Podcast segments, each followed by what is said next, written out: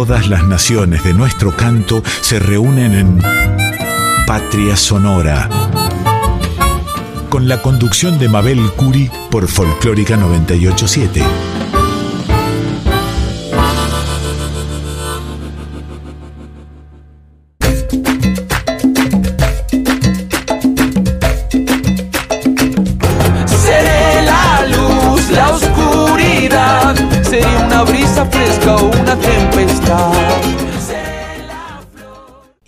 Aquí con un gran placer, como siempre, en la 98.7, la folclórica de Radio Nacional. Disfrutaron, por supuesto, Código Lunar, hermoso programa que conducen los compañeros Rocío Araujo y Franco Ramírez con una gran energía, hermoso programa, se lo recomendamos a todos y a ellos les enviamos un gran abrazo, por supuesto. Y en los primeros instantes de este nuevo día los invitamos a este viaje musical que es Patria Sonora. Hoy tendremos entrevistas, a artistas importantes del sur de la patria, Luisa Calcumil y Jorge Palacios. Iniciaremos como siempre con la voz mayor de América, Mercedes Sosa y del Cuchi Leguizamón, Samba del Carnaval.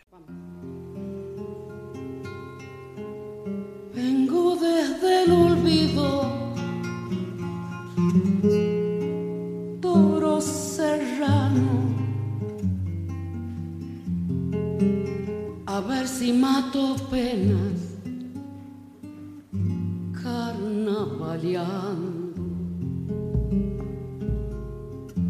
A ver si mato penas carnavaleando. Me anda faltando plata, chicha y coraje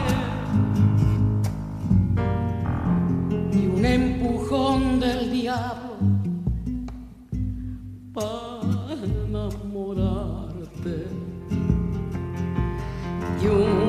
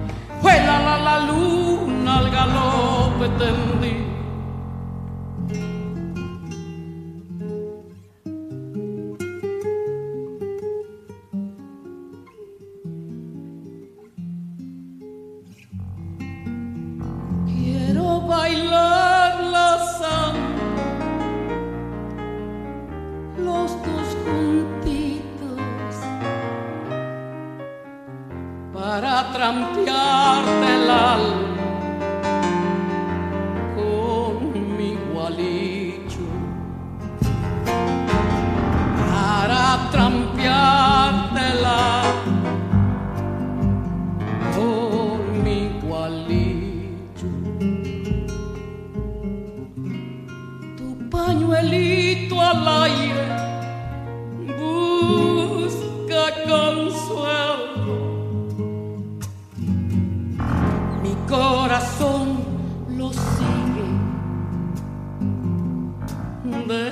de vuelo en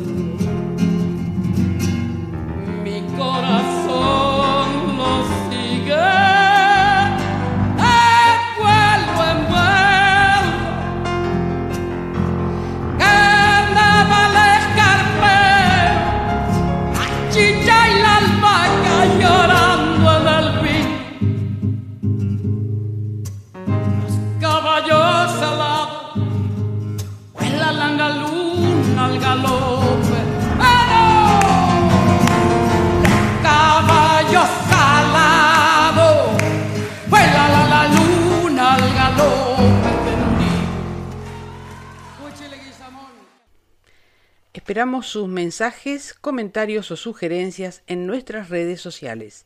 En Instagram y en Facebook somos Patria Sonora. Pueden escribirnos también a patriasonora20 Encuentro es el nombre de la canción que escucharemos de una de las entrevistas de esta noche. Ella es de Río Negro. Sería mejor presentarla desde el sur de la patria a Luisa Calcumil, actriz, dramaturga, cantora, orgullosamente mapuche. Dignifica sus raíces con su talento y su enorme compromiso con la belleza del arte. Una incansable y necesaria luchadora social. Escuchemos esta canción y luego la palabra de Luisa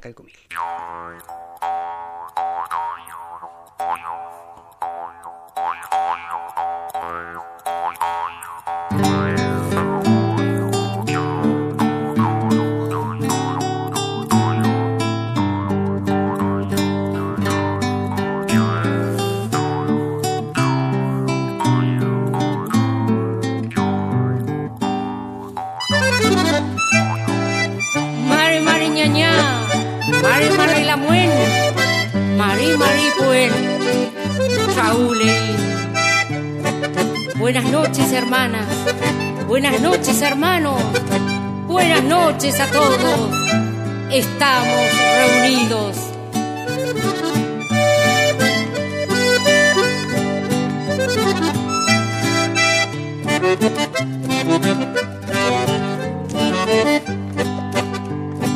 Pusimos bien el camino con nuestra forma de ser por compartir la memoria, nuestros sueños y el saber.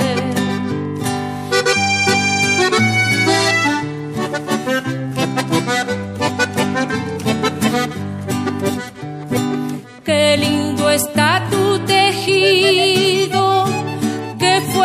tiene el bozal, el tiento de la costumbre no tiene que cortar. Todo el año me he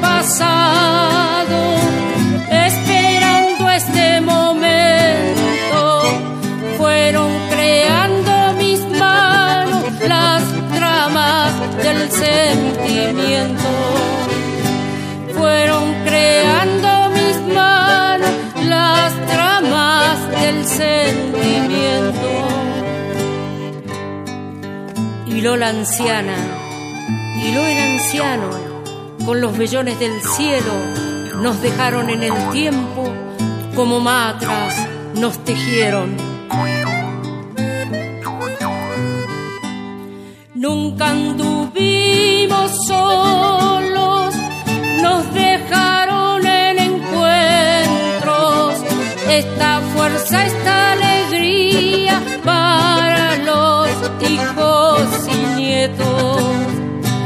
Vamos todos hermanados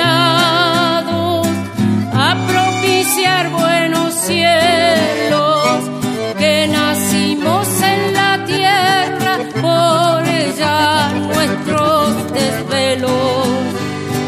Que nacimos en la tierra por ella nuestros desvelos.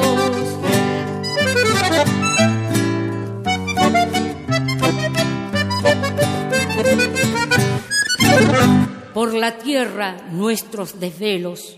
Bueno, como habíamos ya anunciado en nuestro programa y ya la hemos pasado a la querida Luisa Calcumil, por suerte tenemos el honor de tenerla esta noche en una entrevista para Patria Sonora en la 98.7 Folclórica Nacional.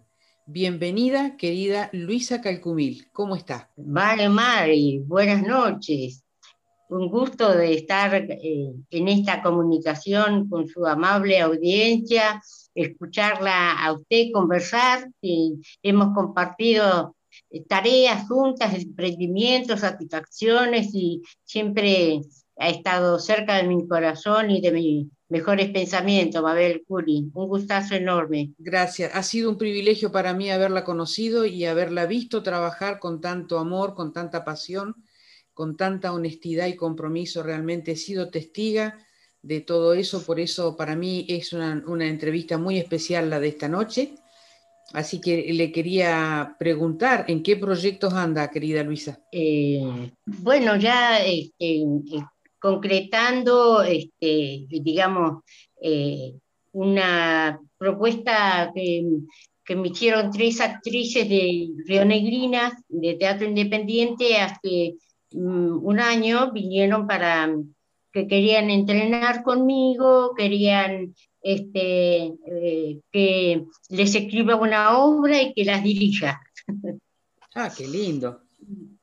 Sí, tres talentosas actrices del teatro independiente que tienen trayectoria, son, por supuesto son más jóvenes que yo, este, pero porque yo no tengo este, temor en contar que ya estoy a punto de cumplir 71 años, 71 años y estoy este, en actividad como, como dramaturga, bueno, con esta dirección también, este, y de tanto en tanto salgo a hacer alguna este, presentación, pero que sea adecuada a mi estado de edad y de salud, ¿no? Así que bien, y también con algunos otros este, inquietudes que, tiene la gente de teatro, incluso de Buenos Aires, que parece ser que están interesados en que publiquen mis obras, algo que yo jamás eh,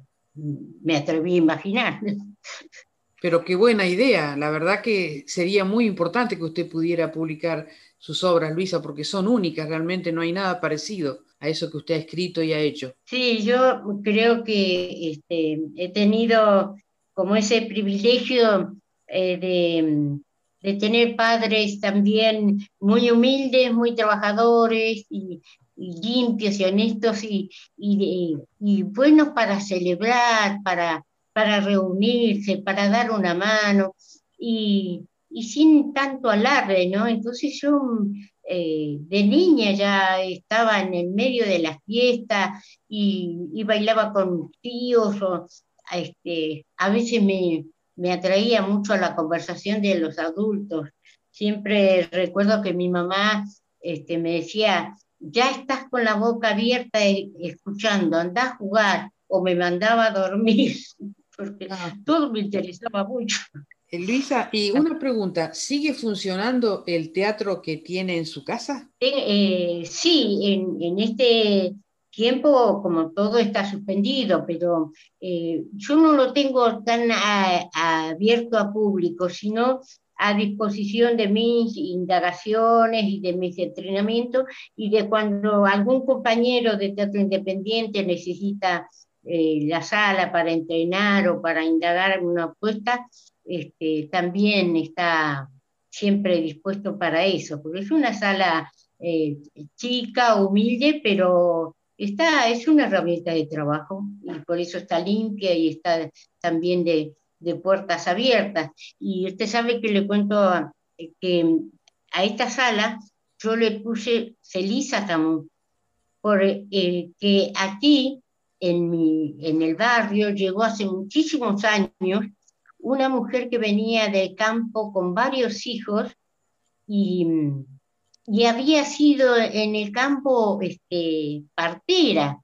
Y aquí mismo siguió con ese oficio y, este, y ese servicio a las mujeres más humildes y, ella atendió a mi madre en mi casa en el nacimiento de dos de mis hermanos.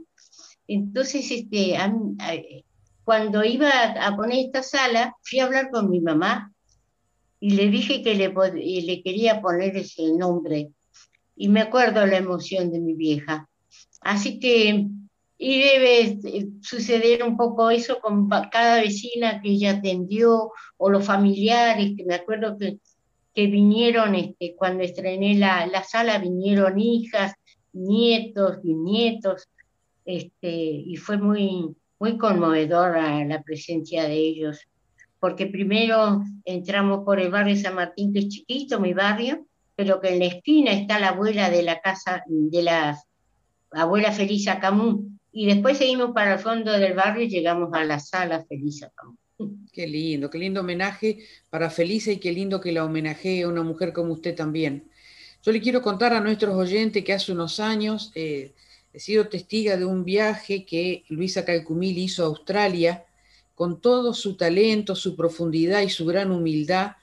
Y realmente fue maravilloso lo que ella hizo ahí en Australia al punto que dos meses después que ella ya había regresado, seguía en nuestro embajador recorriendo las ciudades de Australia con lo que Luisa había dejado con la repercusión que fue su presentación. ¿Quiere contarnos brevemente cómo fue esa experiencia, Luisa?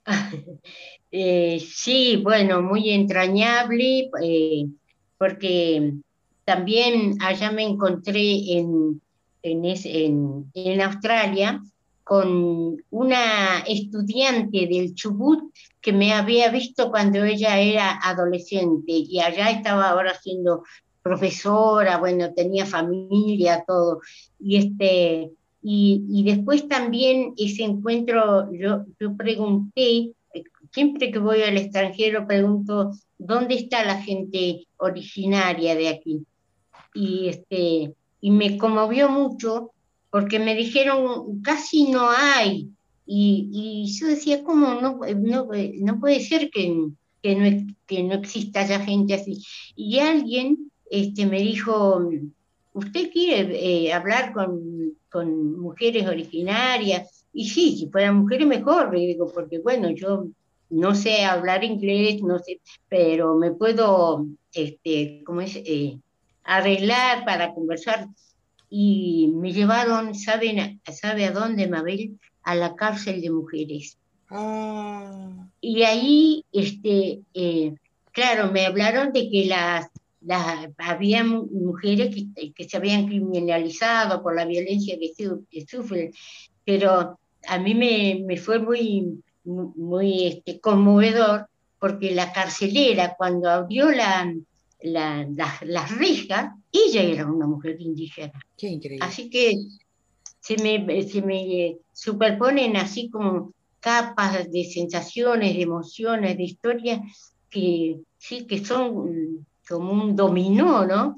Eh, pero agradecida y asombrada de, mire, desde el Chubut, desde una niña que me vio actuar, eh, ella hizo después, ya con los años, todo el esfuerzo para que yo pudiera estar por allá. Así que muy agradecida del camino que me he ido marcando este oficio y esta necesidad de de comunicar, de emocionarnos juntos, de reírnos juntos, de esperanciar, como es el verbo que ahora he creado yo, esperanciar un poco juntos. Qué lindo verbo, muy bien, Luisa, muy bien. Y eh, Luisa Calcumil nunca se fue de su lugar y una de sus grandes tareas es eh, recorrer y visitar a todos sus paisanos en todos los lugares donde puede. Yo sé que la pandemia no le, no le habrá posibilitado hacerlo, pero seguramente sigue en contacto con las comunidades, ¿no? Sí, y las ancianas, este, que algunas ya han partido, pero muchas llegaron a mi casa en distintas épocas, este, y siempre con esa este, alegría de encontrarnos y de, de poder recibirlas en, en la casa y estar eh, con, los gestos cotidianos, así. Eh, y, yo acá tengo un, mi lugar donde también escribo y voy componiendo y voy escribiendo las melodías y voy tarareando.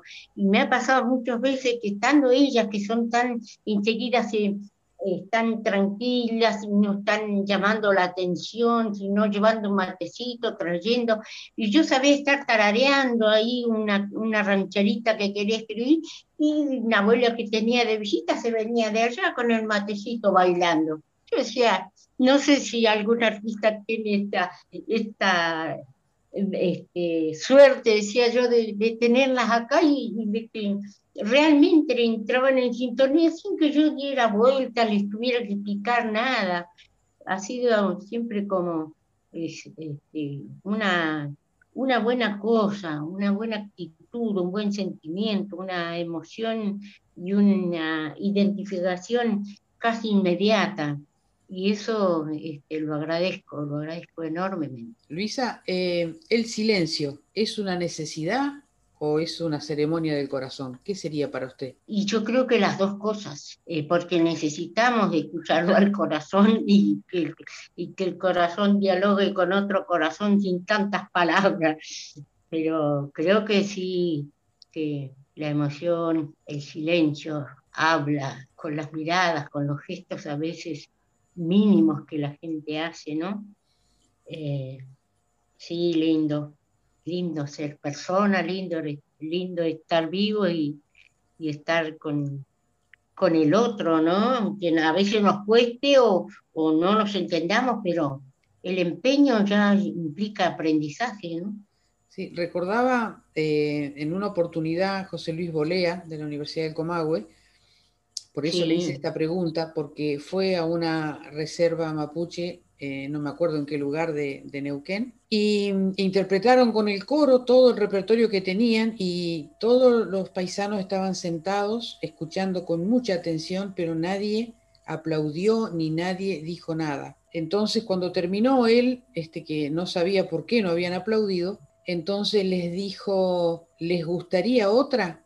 Y todos al unísono dijeron, ojalá. Y él ahí comprendió, ah. él ahí comprendió que el silencio era el aplauso. Por eso le hice esa pregunta justamente. Ojalá. En, sí. en Mapudungun, ojalá esté un Así es, es una experiencia maravillosa, que una anécdota que siempre guardé con mucho cariño porque, bueno, porque yo también soy de Neuquén y conozco a la gente, por eso me, me. Claro.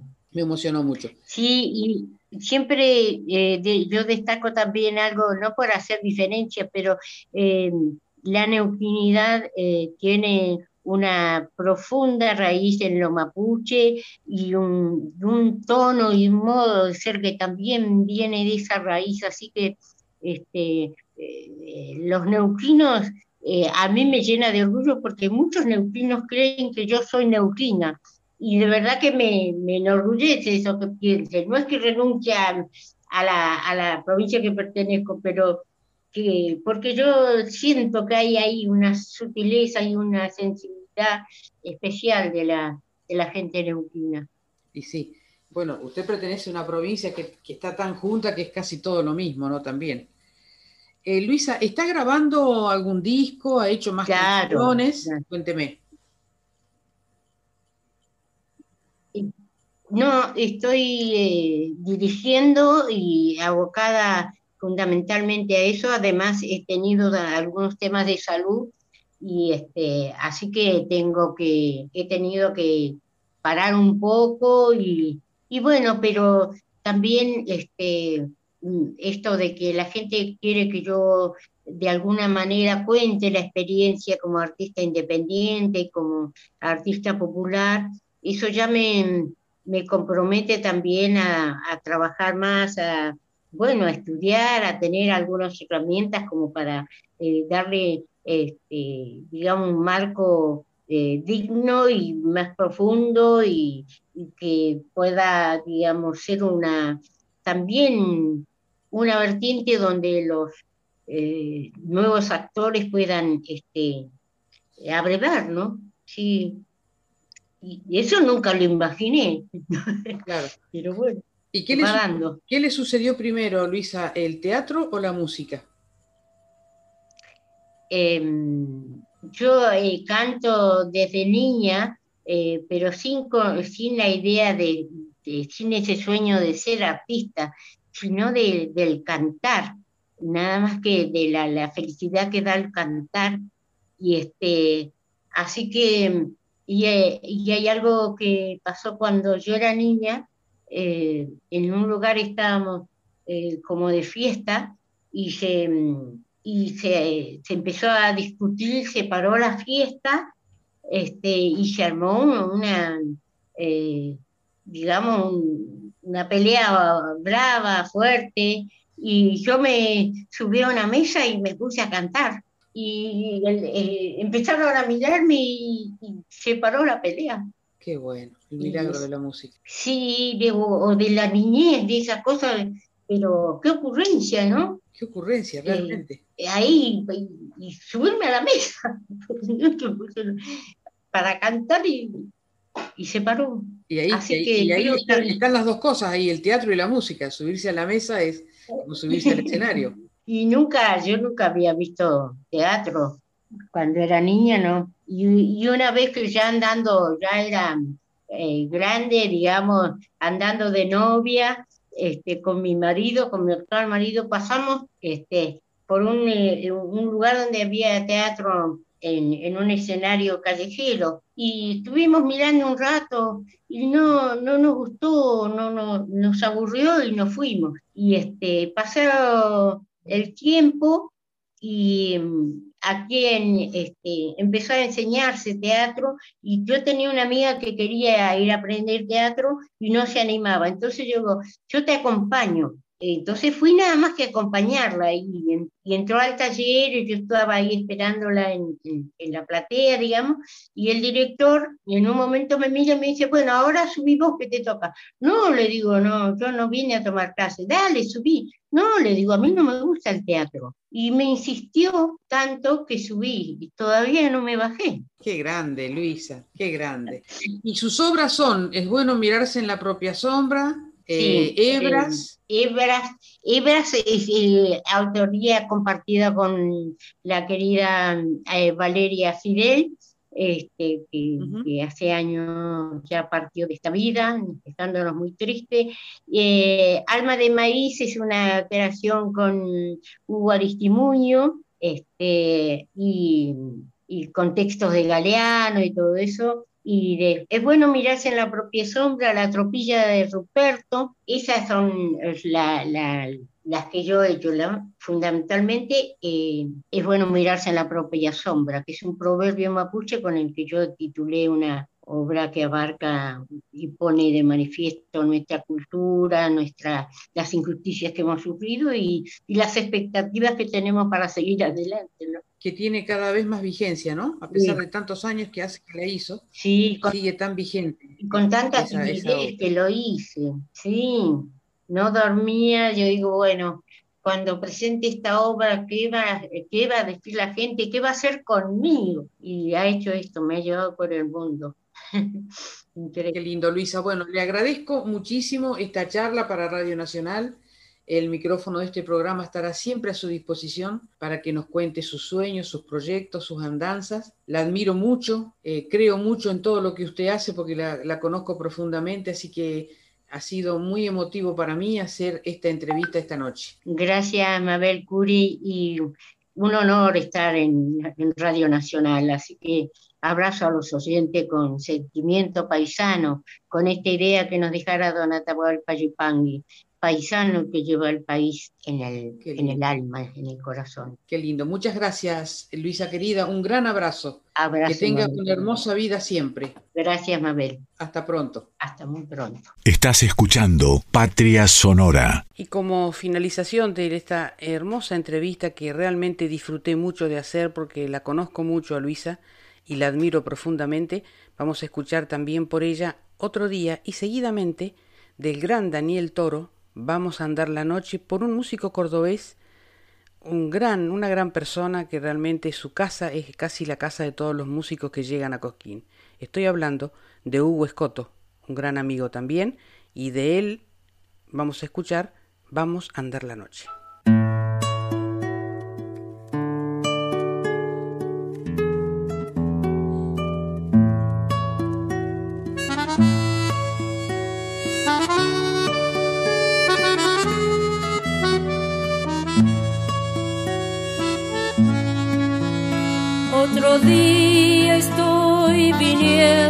Sin haber hallado nada.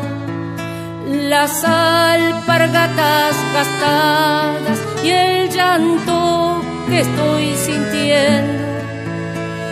El hijo que anda pidiendo cómo me cuesta volver sin algo y tener que ver mujer que va y viene y no hay más, ella mantiene y con eso hay que comer.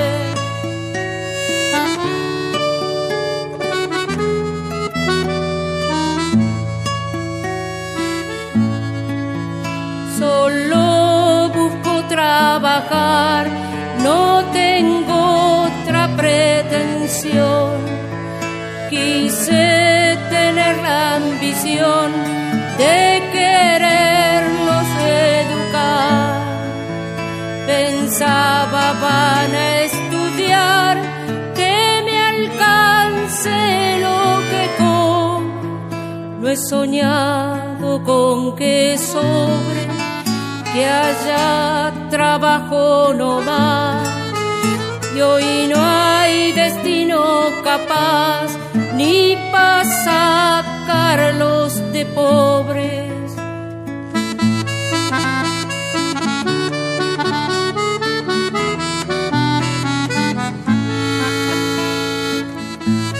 Sabe, estoy sin trabajo. Usted entiende cómo es eso, llegar a soñar con un peso, hablar solo y por lo bajo, sentir el hambre, carajo, y enfrentarse cada día con la indiferencia fría de los que viven mejor, sintiéndome como el peor si me han quitado la hombría.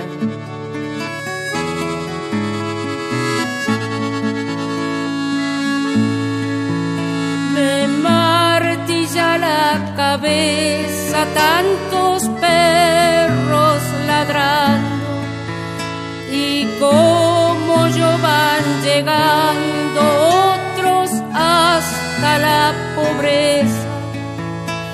Sobra silencio en la pieza y de a poco voy pensando esto que me anda tentando de salirme de la ley o trajinar como un buey o de morirme peleando de trajinar como un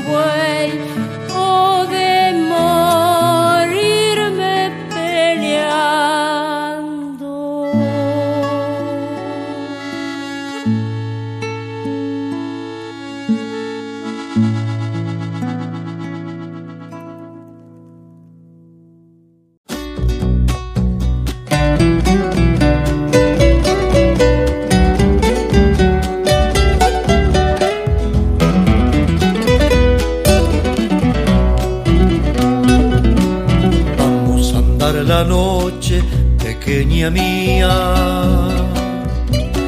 Mientras la luna juega sobre los cerros y las viejas casonas abren sus patios y se visten de seda los jastineros.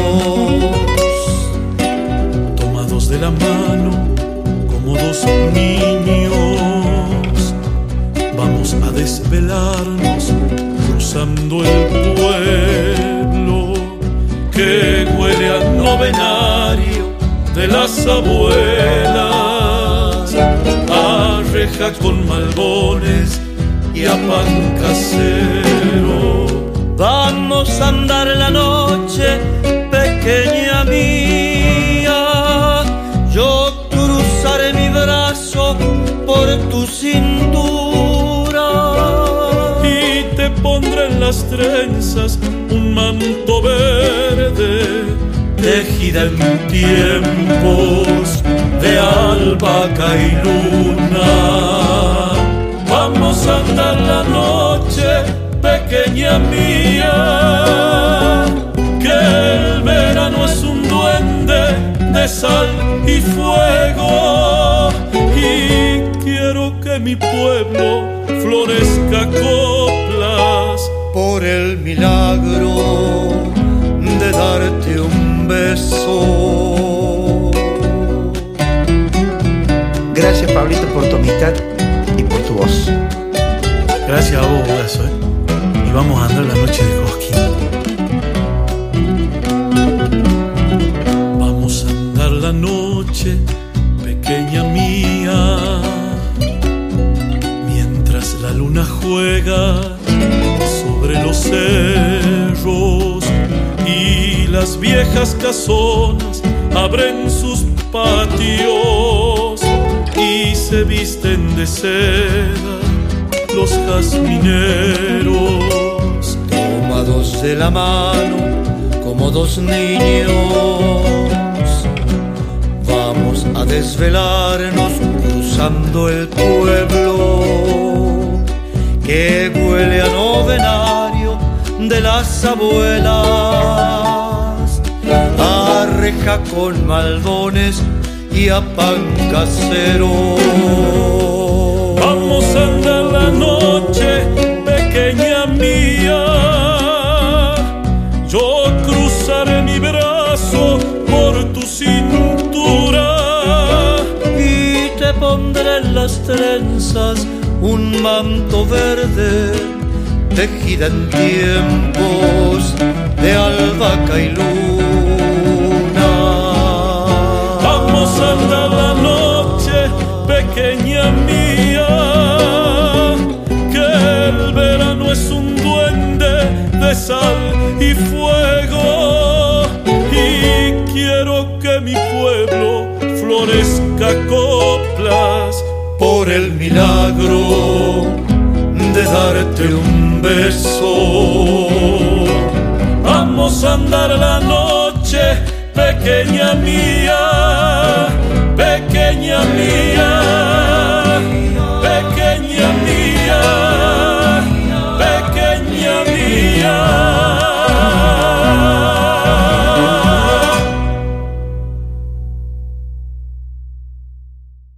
proponemos escuchar ahora al genial Bruno Arias y su personal manera de cantar en este tema Caminantes.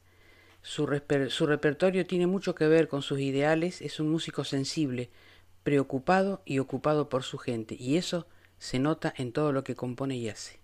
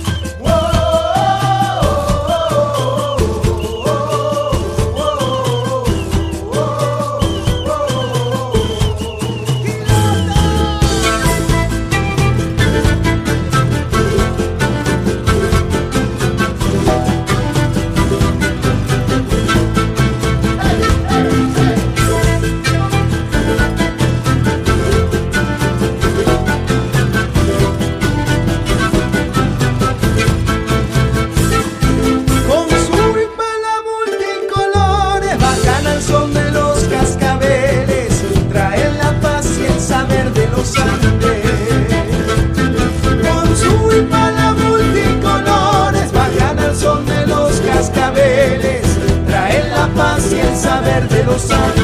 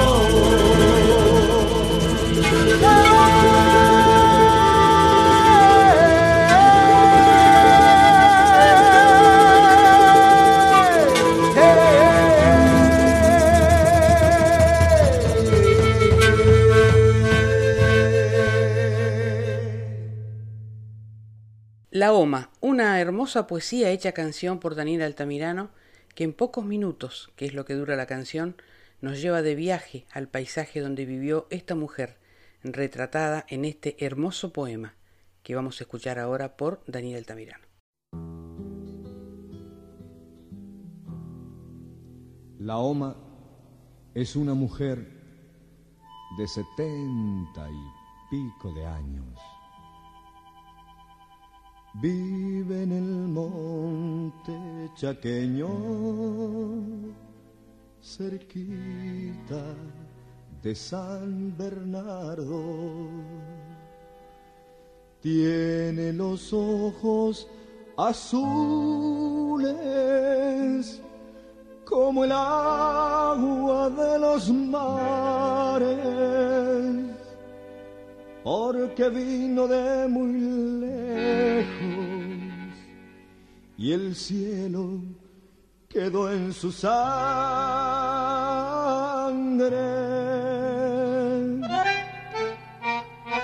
Hay que entrar por las picadas para llegar a su rancho de barro y apuntalao con quebracho colorado lleno de árboles el patio y herramientas de trabajo, una volanta, un arao y el paisaje de su chaco.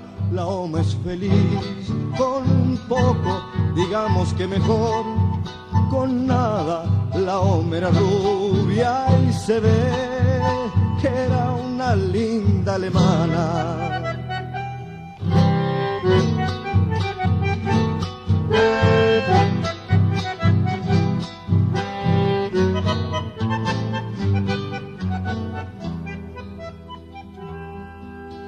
que sola que está la oma, pero ella no piensa en nada. ¿Cómo pensar en la muerte si la oma es como nada? En su ranchito de barro calienta leña la pava, conversa con su lorito, es con el único que habla. Hay que entrar por las picadas para llegar a su rancho, de barro y apuntalao, con quebracho colorado, lleno de árboles el herramientas de trabajo, una volanta, un arao y el paisaje de su chaco. La oma es feliz, con poco, digamos que mejor, con nada. La oma era rubia y se ve que era una linda alemana. La oma es feliz, con poco, digamos que mejor con nada. La homera rubia y se ve que era una linda alemana. La Oma es una mujer de setenta y pico de años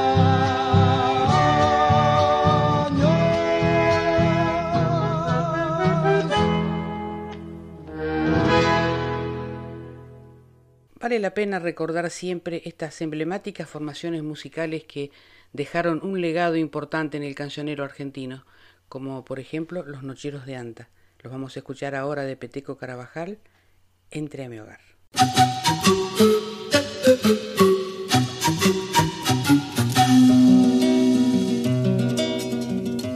Abre la puerta y entra a mi hogar, amigo mío, que hay un lugar deja un momento de caminar. Siéntate un rato a descansar, toma mi vino y come mi pan. Tenemos tiempo de conversar. Que hay alegría en mi corazón. Con tu presencia me traes el sol. Manos sencillas, manos de amor. Tienden la mesa y le dan el pan caliente sobre el mantel, el vino bueno y un gusto a miel habrá en mi mesa mientras esté. Qué felicidad, amigo mío, tenerte conmigo y recordar, hacer que florezcan pecho adentro, ardientes capullos de amistad. Toma mi guitarra y dulcemente, cántame con ella una canción que quiero guardar en mi memoria, el grato recuerdo de tu voz.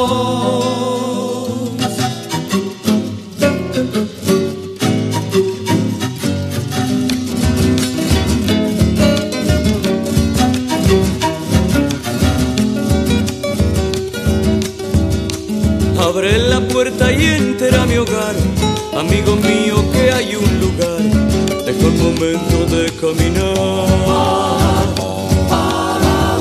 Siéntate un rato a descansar, toma mi vino y come mi pan, tenemos tiempo de conversar. Que hay alegría en mi corazón,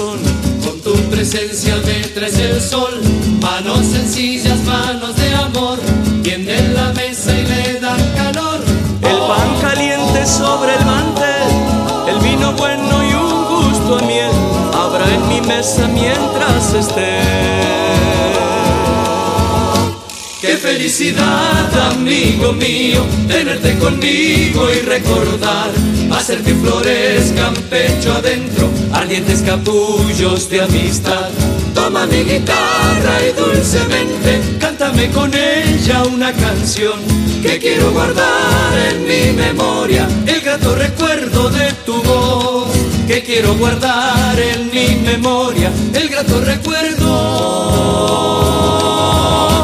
de tu.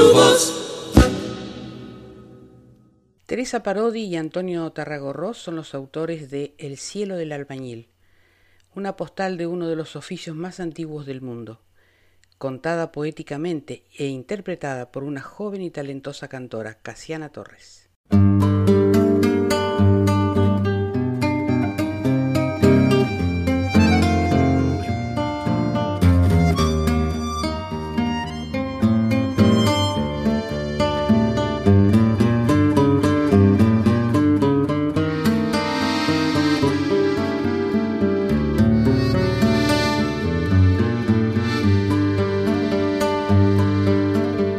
Cerquita del cielo entre los andamios,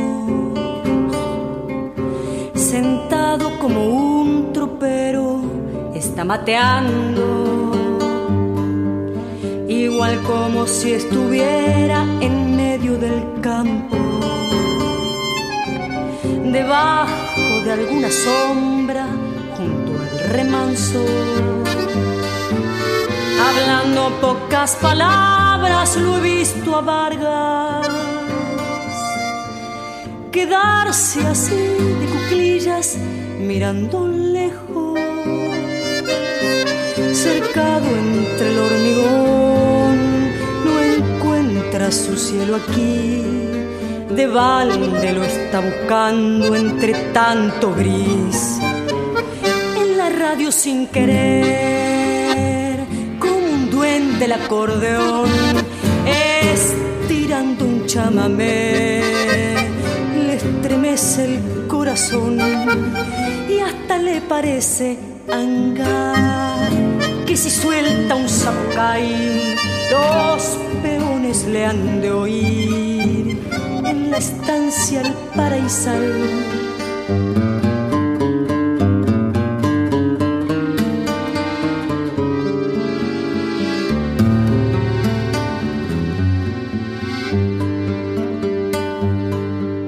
Al verlo así me parece que anda tropeando.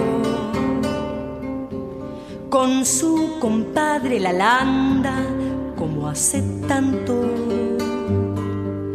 Qué pena me da mirarlo entre los andamios. Con todo ese cielo adentro como sangrando.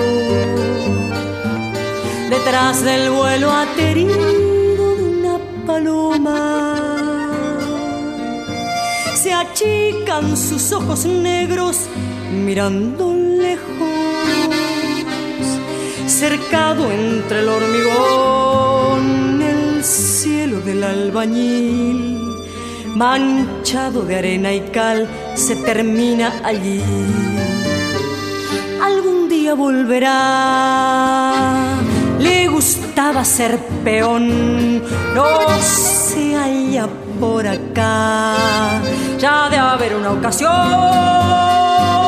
Mientras tanto al escuchar por la radio un chamamé, él remonta un zapucay, es su modo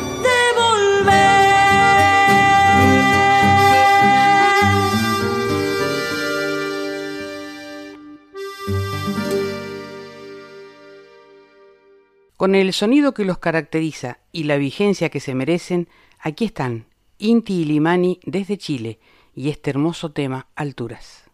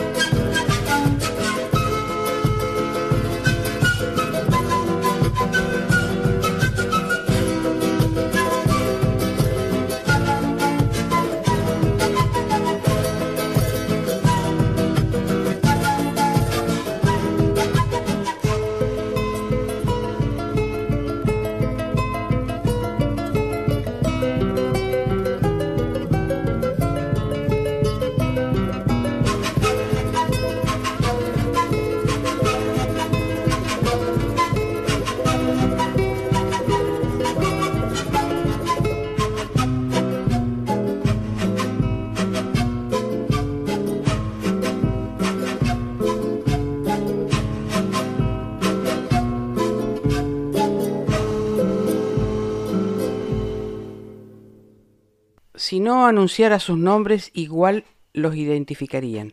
Sabrían que son guitarras uruguayas y sabrían también que los intérpretes son el dúo Lavarnois y Carrero, que nos van a hacer de esta manera este amanecer campero.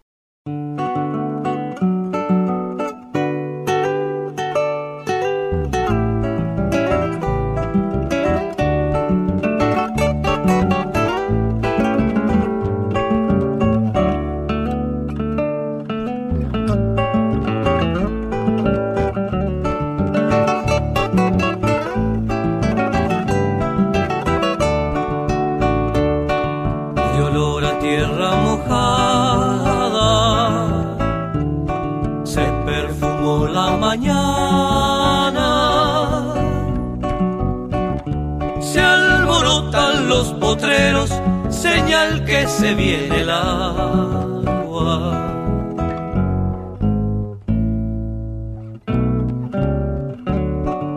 Conocedor por Baqueano. El viento trae sus majadas de las cuchillas del cielo, derechito para las casas. Vuelan buscando refugio los pájaros en bandadas y un griterío de teros embarulló la jornada. San Pedro está de faena acomodando la casa. Santa Bárbara bendita, te encomiendo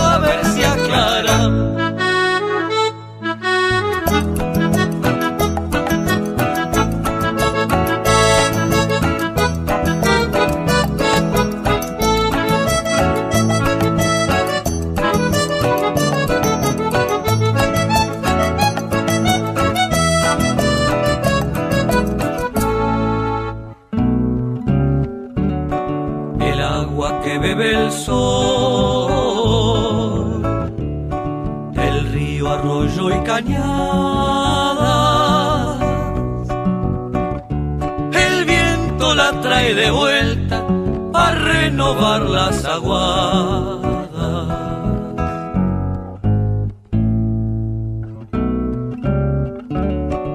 Es todo tan natural, tan frágil y tan perfecto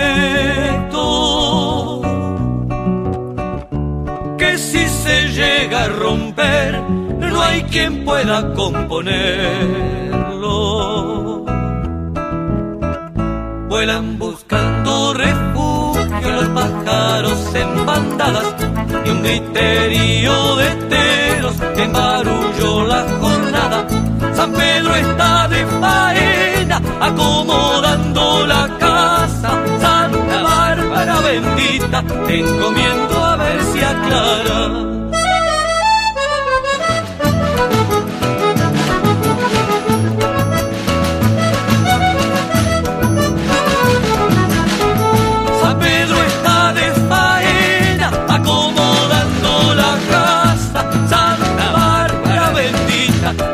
Encomiendo a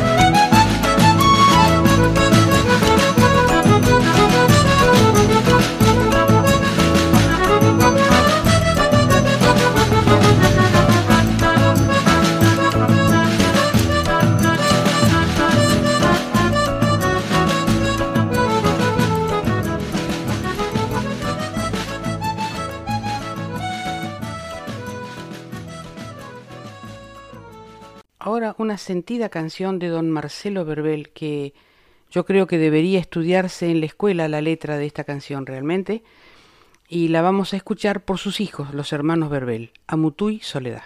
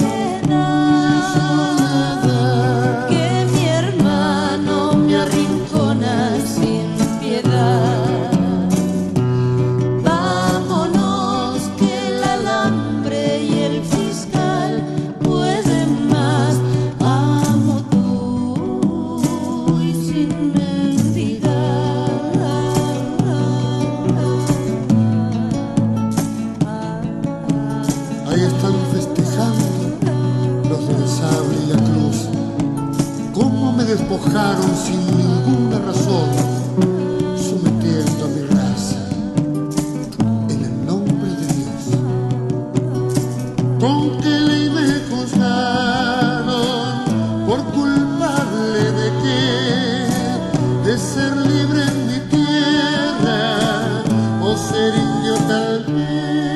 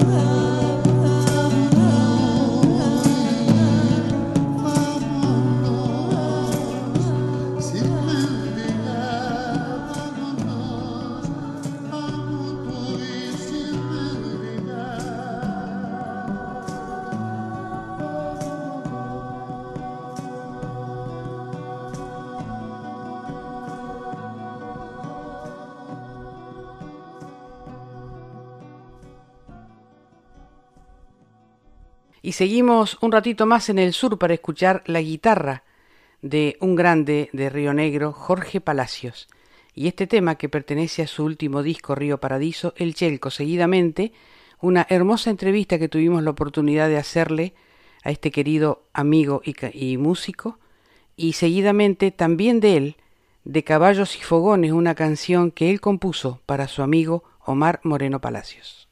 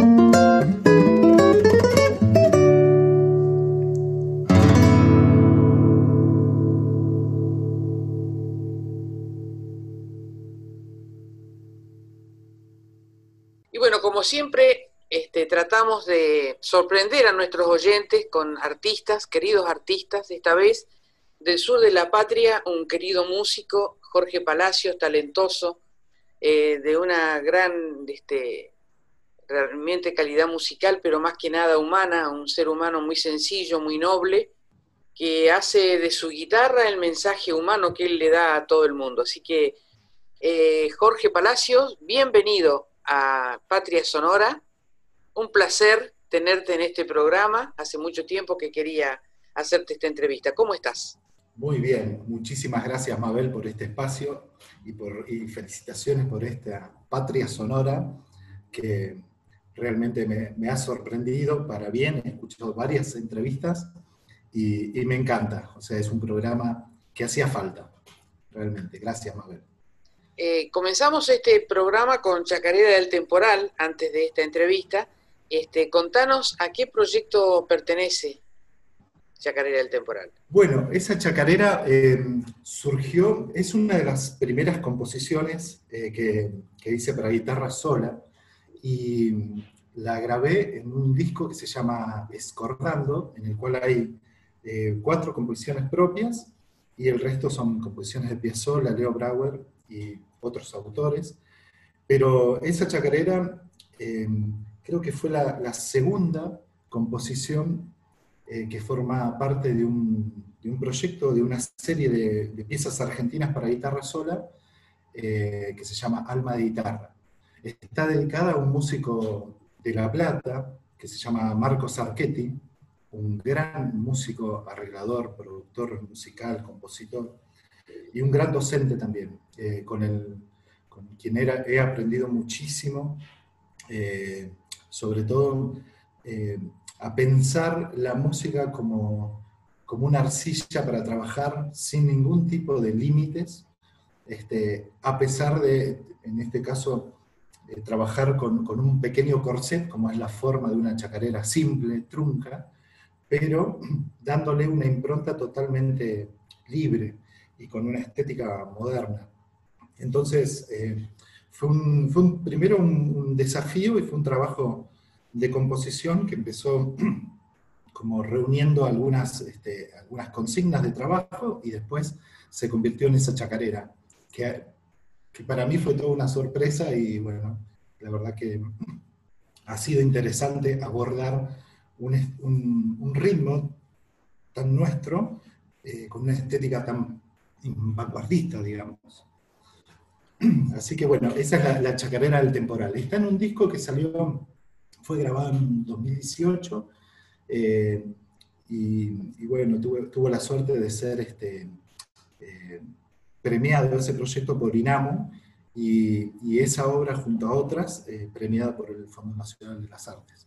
Así que bueno, muy contento con ese Qué bueno, felicitaciones. en los comienzos de, de tu guitarra está muy marcada la presencia de tu abuelo, ¿no?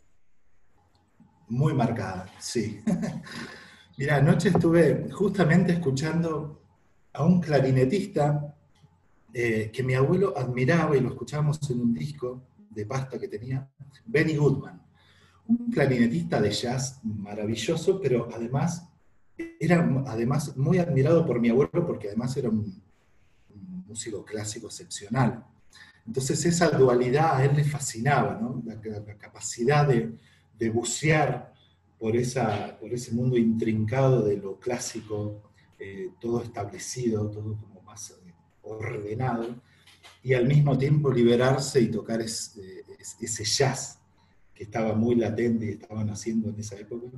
Eh, y mi abuelo me hacía notar esas cosas, sí, era, era un hombre italiano, vino de Italia, muy chiquitito, con seis años, y y, era amante de la música clásica, y su madre era cantante de, de ópera.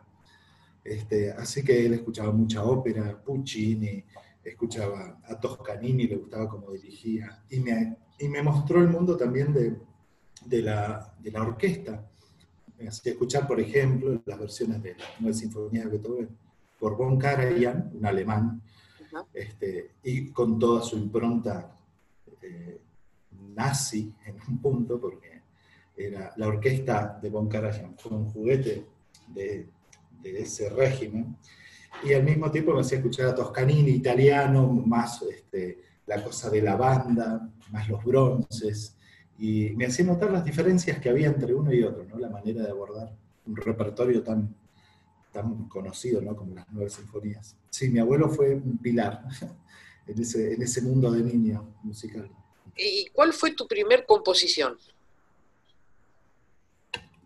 Eh, mira, tengo un pequeño cuadernito con, de pentagramado en donde yo me gustaba la notación musical. Era muy desprolijo, yo siempre tuve muy mala letra, pero notaba que en la música me, lo que me gustaba era que eran como dibujos las notas musicales. Entonces, eh, me gustaba escribir las figuras, las corcheas, las semicorcheas, lo que iba aprendiendo, y le ponía títulos, aunque no lo podía tocar, porque en verdad era como una, como una cosa una destreza gráfica más que nada, eh, y le ponía nombres. Y, tengo una que la debo haber escrito, no sé, a los 11 o 12 años, que se llamaba La guitarra rápida. era una cosa, era muy graciosa porque no tenía sentido nada, pero sin embargo para mí, después con el tiempo la toqué eso y había como un pequeño esbozo ahí de lo que a mí me, me gustaba, una cosa media pirotécnica, muchas semicorcheas, semifusas, y, pero no tenía sentido musical. Pero eso, eso es el, primer registro que tengo de, una composición. Y en el, en el paisaje de hoy de tu guitarra, ¿cuánto hay el flamenco que pasó por esa guitarra? Sí, yo creo que, mira, el encontronazo que yo tuve eh, digamos, seriamente con la guitarra, a pesar de que era un niño, fue cuando escuché eh, una publicidad en Canal 7 de acá en Neuquén, que venía a tocar un tal Paco de Lucía.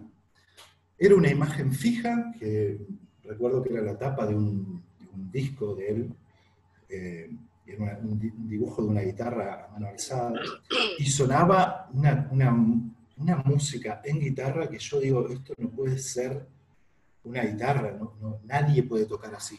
Escuchaba esas escalas, esa velocidad, esa fuerza. Y, quería ir a, escucharlo a Paco. Yo tenía, debo haber tenido unos 10 años o menos quizá.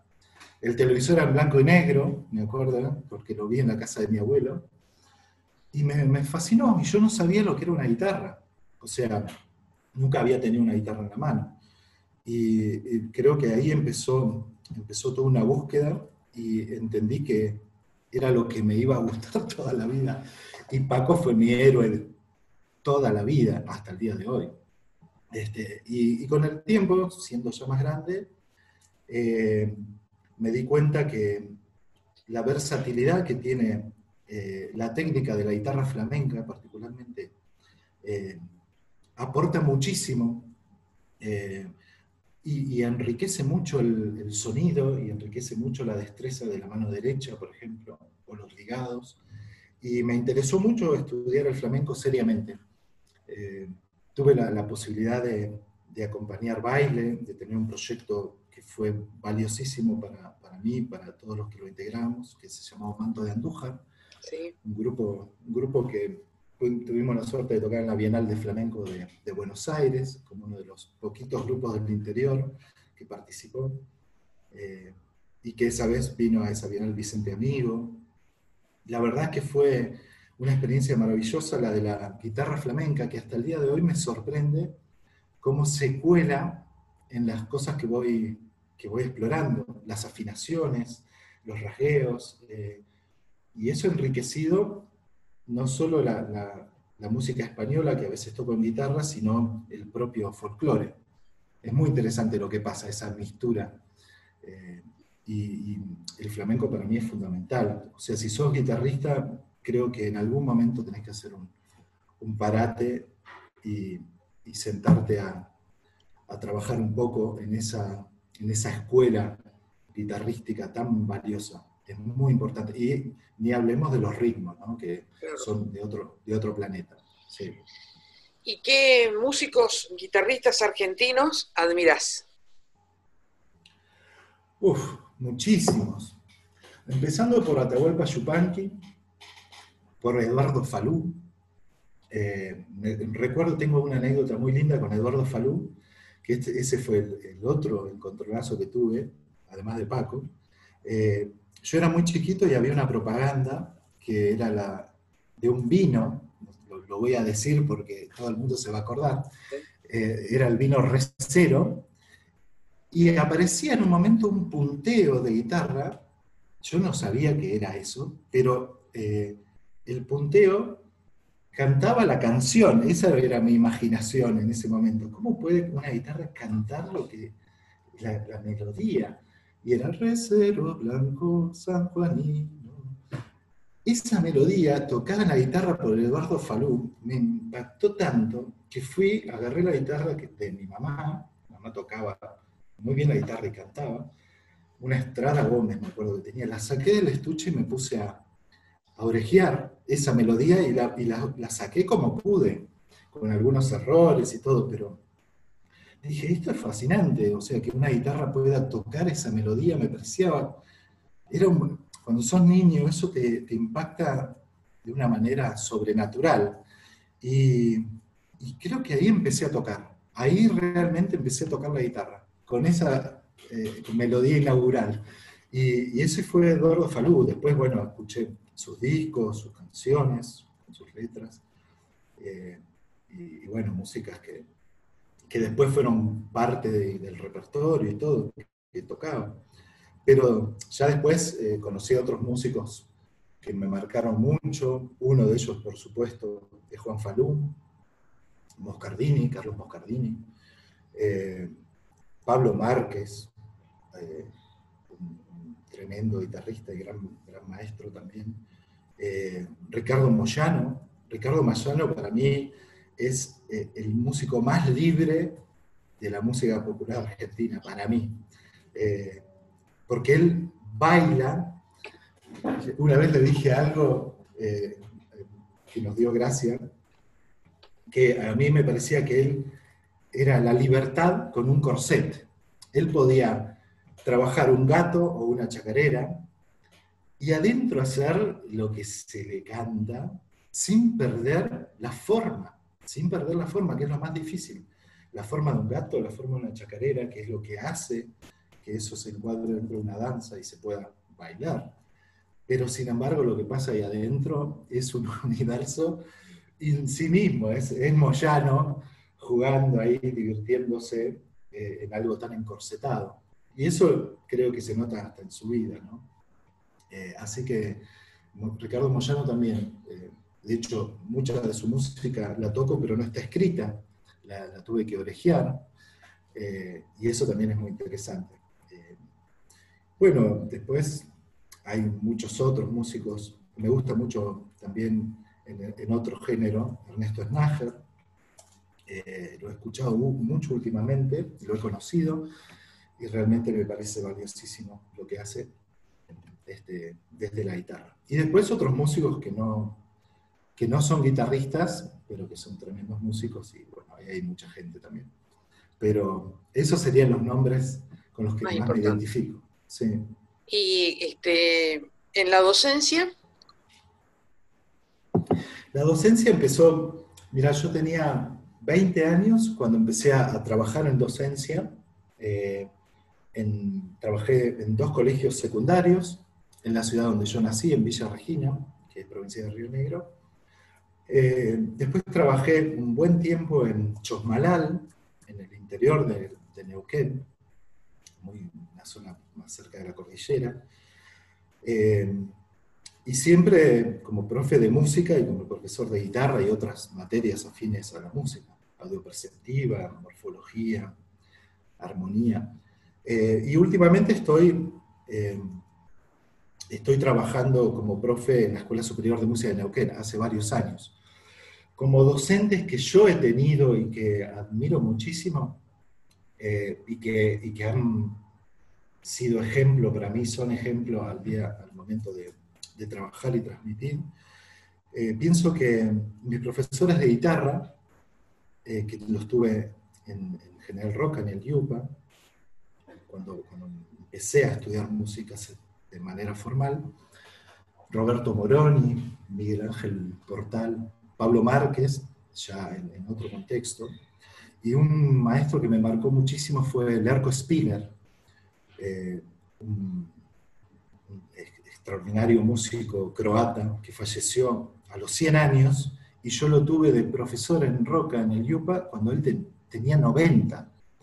Así que imagínate, tuve un, docente croata que vino a la Argentina jovencito y que me hablaba de que era amigo de Ravel, de que le estrenó eh, varios de los tríos que Ravel compuso para violín, piano y cello, por ejemplo.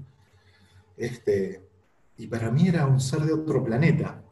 Ese, ese, esa persona a mí me marcó muchísimo. Su manera de enseñar muy, muy estricta, eh, y su generosidad y sus conocimientos, era, era un manantial de música. Él me dio música de cámara, el trabajo, el trabajo tocando con otros, ¿no? donde se aprende, se aprende mucho, y se le da forma a todo lo que vas aprendiendo. Pero Leonardo Spiller, imagínate, fue presidente de la Fundación Conex, eh, eh, su hijo fue durante muchos años eh, concertino de la Filarmónica de Berlín, o sea, un gran, un gran referente. Eh, y hoy lo podés buscar y googlear y hay hasta grabaciones de él y todo. Lerco Spiller creo que ha sido un gran maestro, muy inspirador para mí. Y me dijo algo que te lo voy a contar muy lindo, que, que fue a raíz de una expresión del corazón de gratitud hacia él por una clase que había tenido, que, me había, sentí yo que me había cambiado la vida. Y me acuerdo que él notó esa admiración de mi parte, no recuerdo bien qué le dije, y él me dijo, mire, nadie debe creerse superior por cumplir su destino. Y me marcó para siempre. me marcó para siempre. Filosofía pura. Filosofía pura. Eh, yo sé que estuviste en algún momento eh, invitaciones concretas de, vivir y tocar en Buenos Aires. Eh, ¿Estás conforme con tu carrera en el lugar donde elegiste vivir? ¿Te parece que te dificultó ser un músico del interior o estás, crees que está todo bien o que hubiera sido distinto? Bueno, vivir en el interior tiene como varias aristas y depende también el momento de la vida. Yo cuando, eh, cuando terminé de mi primera etapa de formación, quería escaparme de acá. Sentía que no tenía mucho para hacer, eh, sentía que había muchas limitaciones y que los maestros estaban, en Buenos Aires, y en parte era así, por supuesto. Eh, y ese, esa experiencia en Buenos Aires, que fueron dos años maravillosos, quizá los más importantes para mí a nivel humano y a nivel musical por la cantidad de cosas que viví, de gente que conocí y, viajes. Eh, fue, fue, para mí me, abrió todo un panorama absolutamente distinto, que cuando me tocó volver a Neuquén, eh, lejos de, renegar contra este lugar, me di cuenta todo lo que había para hacer acá, que no estaba hecho. Eh, eh, mira, inmediatamente pude organizar un ciclo que duró varios años, que se llamó Guitarra Íntima, que había nacido en Buenos Aires, y por el cual pasaron muchos músicos de la, de, la, región, incluso vino a tocar el mismo Pablo Márquez, un músico que vive en Europa, eh, admirado por mí, este, y me di cuenta que había mucho, muchísimo para hacer. Eh, creo que vivir en el interior te permite mirar todo con otra perspectiva, tenés más posibilidades de, eh, plasmar algunas ideas que quizá en una ciudad tan grande, por ejemplo como Buenos Aires, cuesta un poco, eh, porque acá todo lo que hagas, ya sea grande o chico, tiene trascendencia. En cambio, en una ciudad grande se pierde, es muy difícil convocar a la gente, sobre todo cuando no sos una, persona de renombre, ¿no? Eh, cuesta muchísimo, en cambio acá tenés unos pocos lugares donde hacer algo y eso eh, manejando ciertos contactos con los medios y toda la gente se va enterando y se va haciendo público.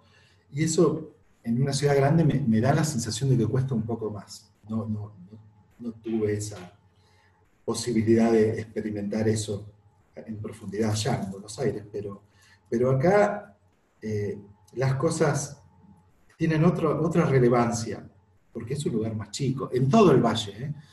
Cosas es algo en Neuquén, en una ciudad como General Roca, y, y los músicos y la gente se entera se entera, porque es como un, ecosistema en el que la gente se va moviendo de todo el valle. Y eso eh, yo me di cuenta en esos años de, ese ciclo, me di cuenta en el, en el, trabajo en la Escuela de Música de Neuquén, que es una escuela enorme, y, que nuclea mucha y circula mucha gente del valle, de gente roca, porque hay docentes que trabajan en un lugar, en otro. Y, y, la verdad es que, bueno, pasan cosas, se pueden hacer varias cosas. Y con el mundo virtual, eh, he descubierto con la pandemia y todo, eh, las, las, infinitas posibilidades de, de, tener contacto con docentes que viven en Buenos Aires, en Europa, y tener clases, cosa que antes estaba también, pero no lo habíamos naturalizado, ¿viste? Entonces ahora es como que no hay tanto límite en ese punto. Y bueno, lo que sí es cierto es que tocar con, con, los músicos que uno admira, que viven en Buenos Aires, bueno, ahí ya es un poco más cambia.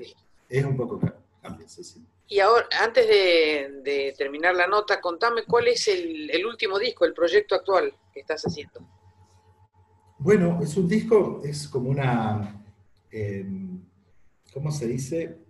Cuando ya tenés algo grabado y lo, lo volvés a, a, remasterizar, bueno, como sería una reedición uh -huh. de un material muy lindo que, que fue grabado en 2000, 2009 o 2010 en Buenos Aires. Eh, nació como un demo ante un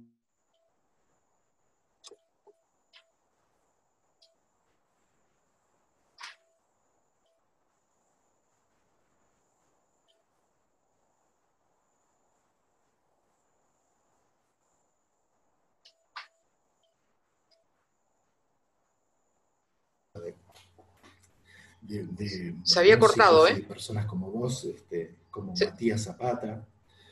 Eh, eh, Jorge, ah, ¿se cortó? Sí, se, cortó. Eh, quedamos en que nació como un demo. Nació como un demo y, bueno, elegí, elegí retomar algunas de esas músicas y plasmarlas en un disco en donde incorporé composiciones, la mayoría que nacieron en, en la cuarentena, en la pandemia, eh, y quedó un trabajo discográfico de, con 15 músicas, eh, de las cuales 7 son composiciones mías y el resto de aquel pequeño disquito, eh, que hay composiciones de Moreno Palacios, de Gustavo Cantor, de Luis Borda, eh, hay un, la música de Ennio Morricone. Así que ese trabajo que se llama como se llamó aquel demo, Río Paradiso, recorre un poco mi historia con la música y la guitarra, eh, de aquellos años a hoy. Y ya está grabado, ya se está fabricando el disco, también eh, ese disco ganó el subsidio de Inamo, eh, con los vales de replicación, así que aproveché eso y va a ser una, pequeña tirada de, de discos físicos, ¿no? Y después aparecerá en las plataformas. Ese es el proyecto discográfico. Y después lo, el otro, lo otro que tengo en mente este año es eh, hacer un, una edición en papel de las composiciones que han nacido eh, en estos últimos años y hacer un librito con esas obras que son todas composiciones eh, de, en folclore argentino, digamos. Ese es el, el proyecto. Hay samba, chacarera, gatos, vidalas, milongas, y entre ellas está una milonga que le dediqué a, a querido y admirado Omar Moreno Palacios, que se llama De caballos y fogones. Que es con la que vamos a terminar la entrevista. Si querés hablar de esa milonga, me gustaría que la presentes.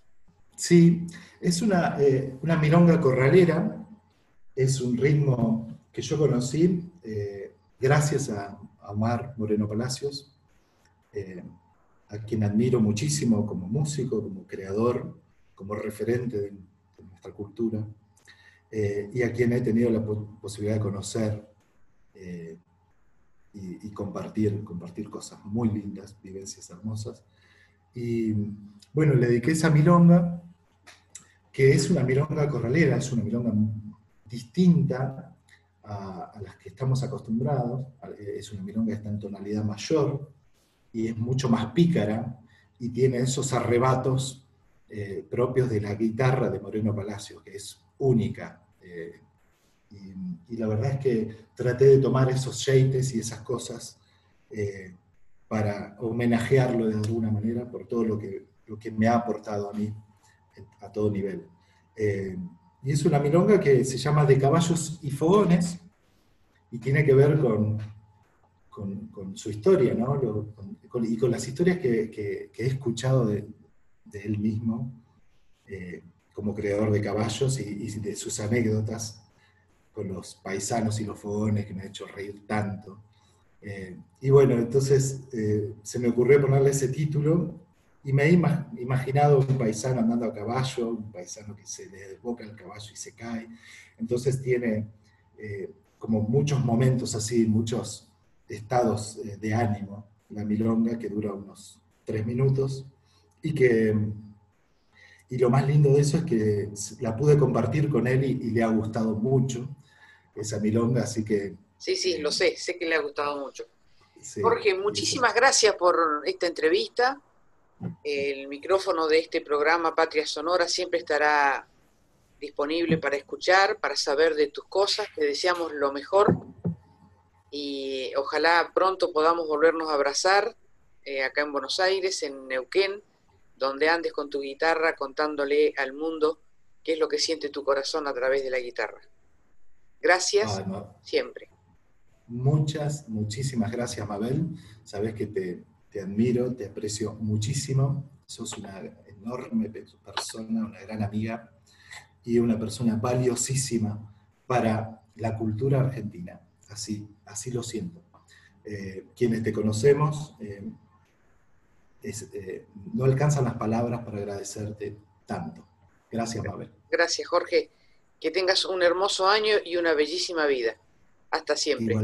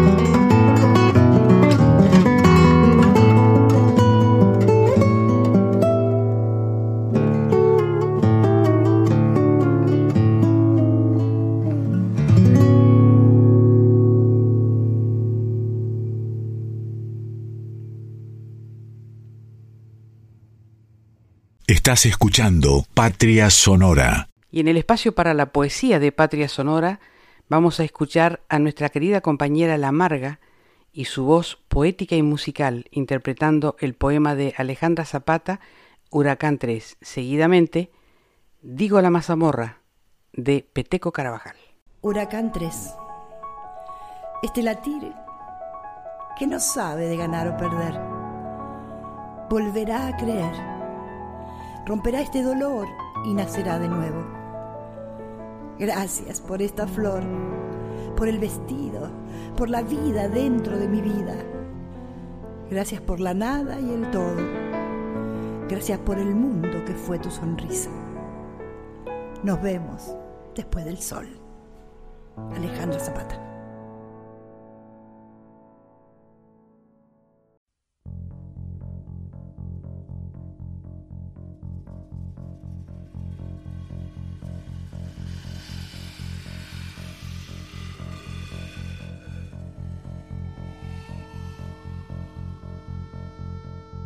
Mazamorra sabes es el pan de los pobres y leche de las madres con los senos vacíos. Yo le beso las manos al Inca Viracocha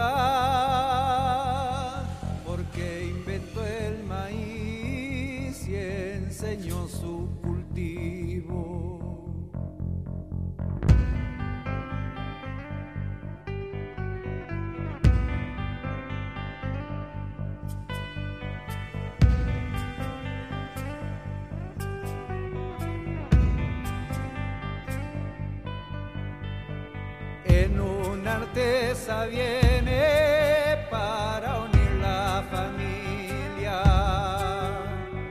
saludada por viejos, festejada por niños.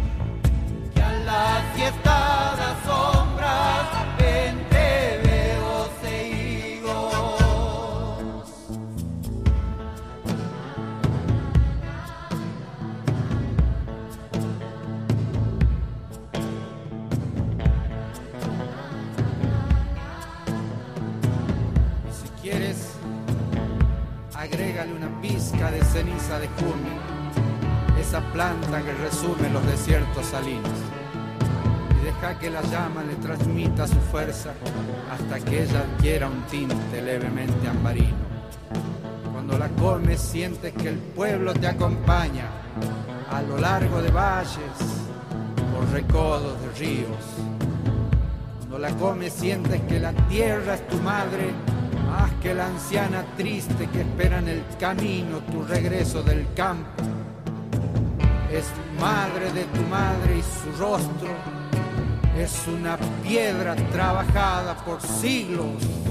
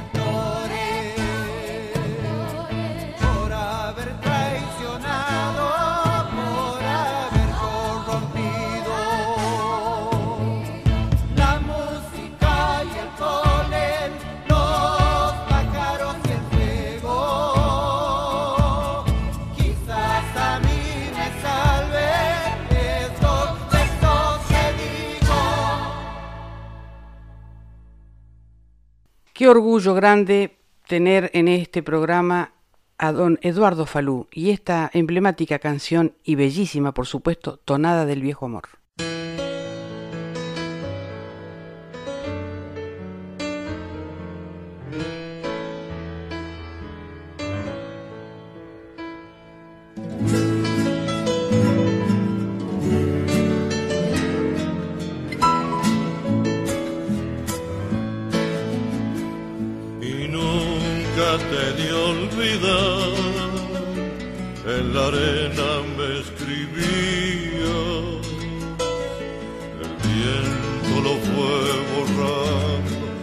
estoy más solo mirando el mar.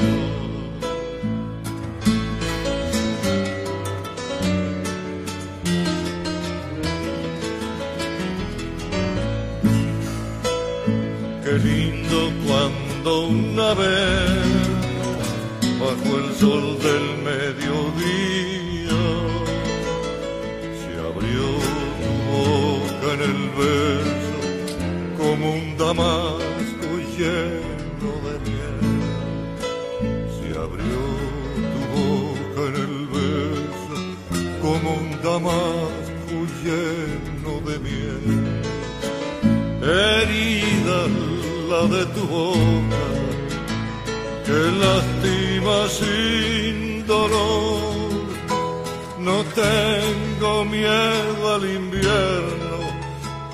tu recuerdo lleno de sol.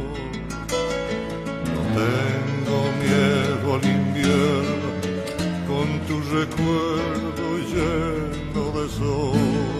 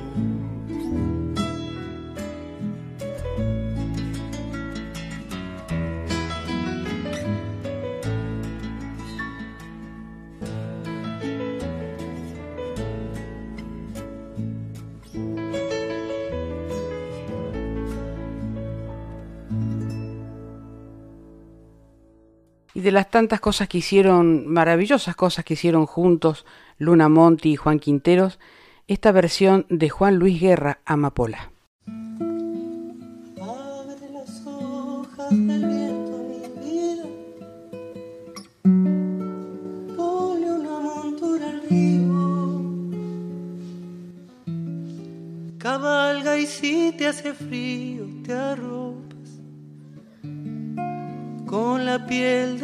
las estrellas. Mi almohada la luna llena mi vida.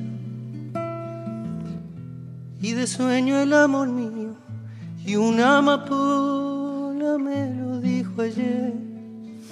Que te voy a ver, que te voy a ver y un arco iris me pintó la piel para amanecer contigo. Y una amapola me lo dijo ayer, que te voy a ver, que te voy a ver. Y un arco iris me pintó la piel para amanecer contigo. Cierra la noche y el día mi vida para que todo sea nuestro. Y una gran fuga de besos se pose sobre tu boca. Y que el trinar de las rosas mi vida te diga cuánto te quiero. Y una amapola me lo dijo ayer. Que te voy a ver, que te voy a ver y un arco iris me pintó la piel para amanecer contigo. Ayúdenme si quieren. Y una amapola me lo dijo ayer que te voy a ver, que te voy a ver. Y un arco iris me pintó la piel para amanecer contigo. Con la voz inconfundible y esa bellísima estética que tiene en su repertorio y en su proyecto musical, la querida Carolina Peleriti, su versión de Vámonos, vida mía. Vámonos,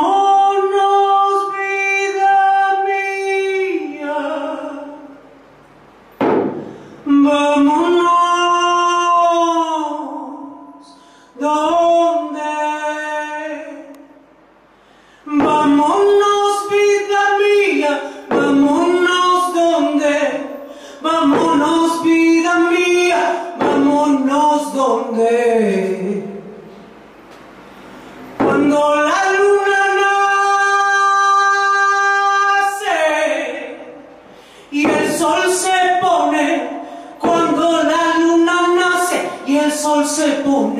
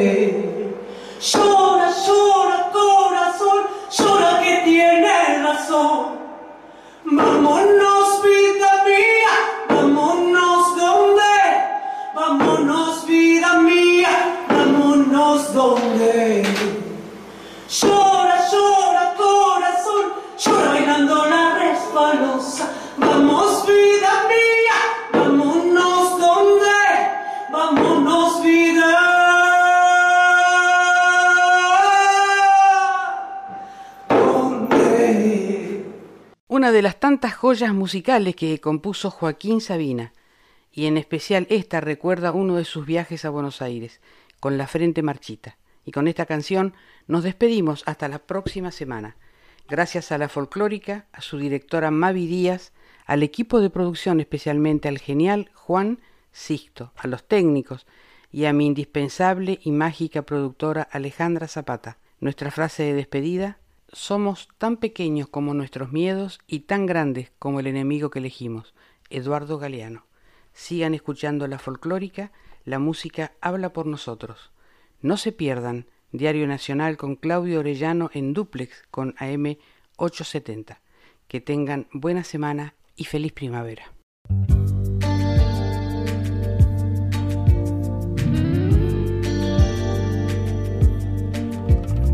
Sentados en corro, merendábamos besos y porros. y las horas pasaban deprisa entre el humo y la risa. Te morías por volver. Con la frente marchita cantaba Gardel y entre citas de Borges Evita bailaba con Freud. Ya llovió desde aquel chaparrón hasta hoy.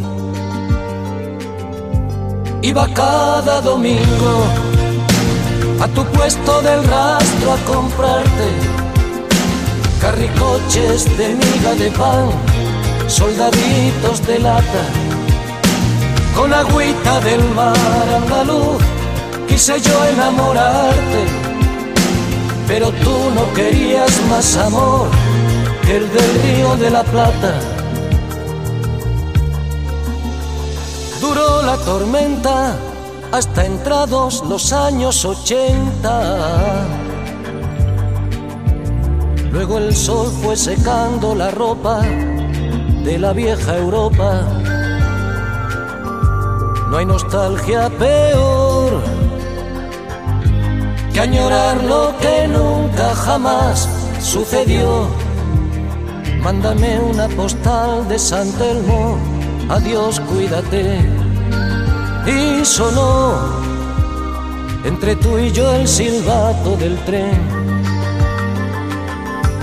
Iba cada domingo a tu puesto del rastro a comprarte monigotes de miga de pan caballitos de lata, con agüita del mar andaluz, quise yo enamorarte, pero tú no tenías otro amor que el del río de la Plata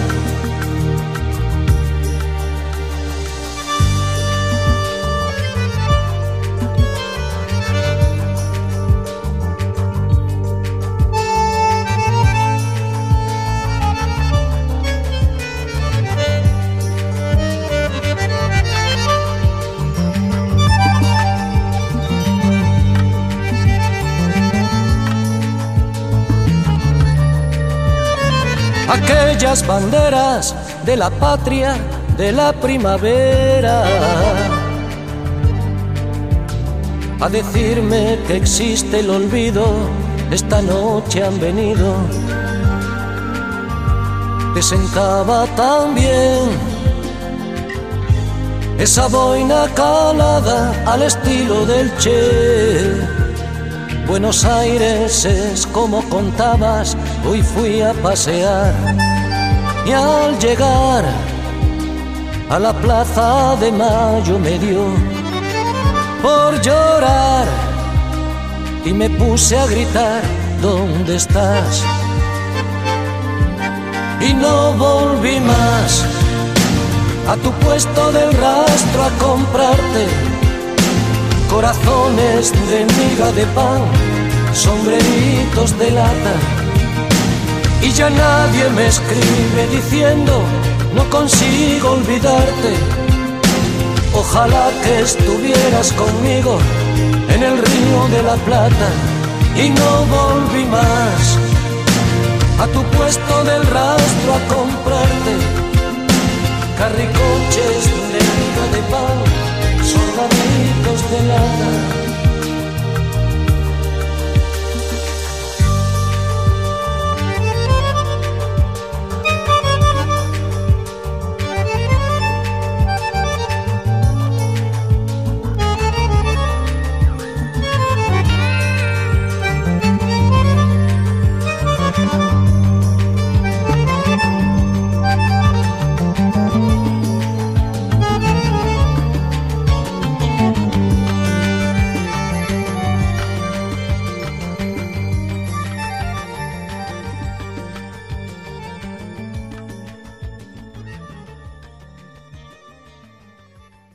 Folclórica 987, Patria Sonora.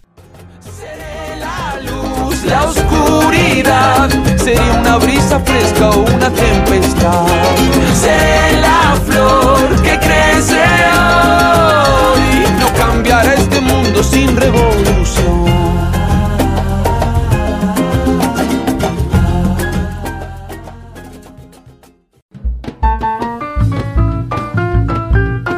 Todas las naciones de nuestro canto se reúnen en Patria Sonora. Con la conducción de Mabel Curi por Folclórica 987.